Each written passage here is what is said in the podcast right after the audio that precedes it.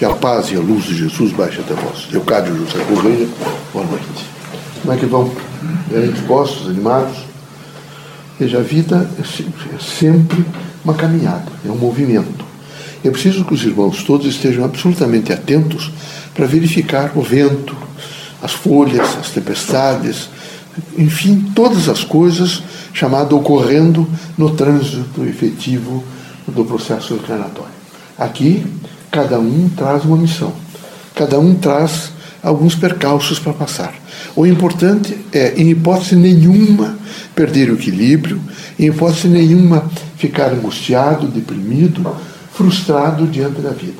Aconteça o que acontecer, é preciso sempre as pessoas têm o poder de discernimento para tentar resolver da melhor forma possível. Hoje as coisas são resolvidas dentro de um contexto, evidentemente, cultural, moral, jurídico, social. E vocês todos são criaturas lúcidas, íntegras e absolutamente conscientes da caminhada na Terra. É preciso estar permanentemente procurando a verdade. E a verdade se procura, às vezes, com dificuldades, com percalços, com lutas, com é, situações, às vezes, divergentes. No entanto, há um conectismo em tudo. E os, os, os espiritistas, de um modo geral, precisam estar absolutamente atentos para uma renovação contínua. O mundo da Terra é de renovação, como o universo inteiro é de renovação. Cada dia, cada segundo de consciência é um segundo de renovação.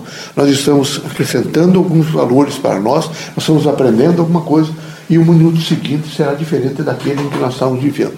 O importante é não perder a tranquilidade, a alegria, não se frustrar por nada, estar sempre disposto é, conscientemente ao seu trabalho aquilo que realmente tem que desempenhar, o profissional, o social, não é? o econômico, o cultural e fundamentalmente o religioso.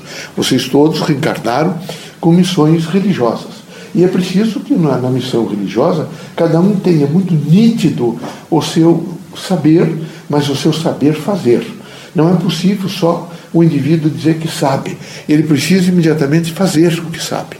E os espiritistas precisam estar conscientes da sua relevante missão de atender o social, de sensibilizar as pessoas que aqui vêm para um mundo melhor, de imediatamente disponibilizá-las a ela a possibilidade de ouvi-las.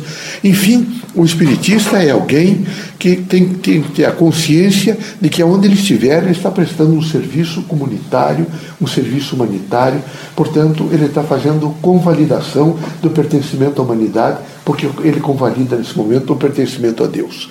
É deveras interessante que cada um, nesse contexto missionário, seja absolutamente, vejo, confiante, seja absolutamente forte sadio, diria, mentalmente, moralmente, espiritualmente, para o seu exercício do bem. E o exercício do bem é um exercício, veja, que tem muita valia. Ele representa todo o equilíbrio social.